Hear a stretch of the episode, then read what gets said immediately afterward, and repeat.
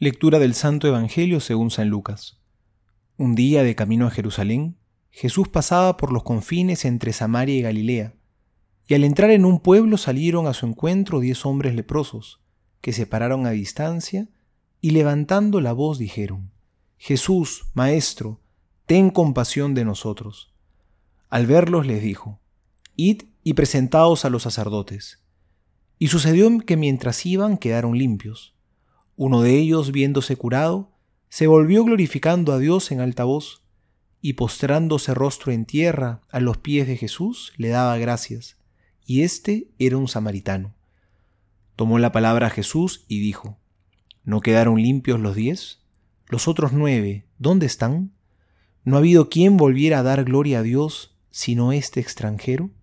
Y le dijo, Levántate y vete, tu fe te ha salvado.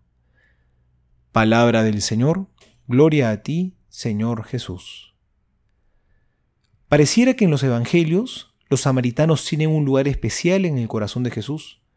Muchas veces el Señor nos habla de ellos y siempre hay alguna virtud importante que viven, que tiene mucho que decirnos.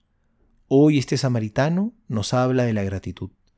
Porque a veces nos podemos parecer a los otros nueve hombres. Imagínense, después de tanto tiempo, al fin curados, ¿Cuántas cosas deben haber venido a su mente que tenían que hacer?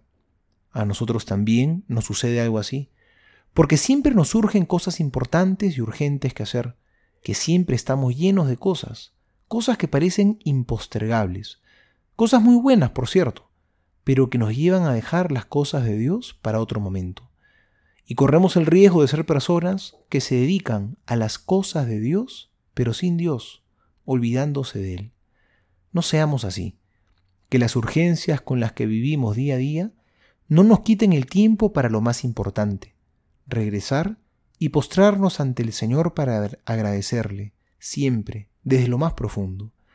No nos acostumbremos a las bondades de Jesús, porque en el corazón agradecido es donde crece el amor, es donde también se forja la fidelidad, porque el que vive agradecido no traiciona, sino lo que busca es amar cada vez más. Pidámosle a Dios que nos dé un corazón agradecido y lleno de amor a Él.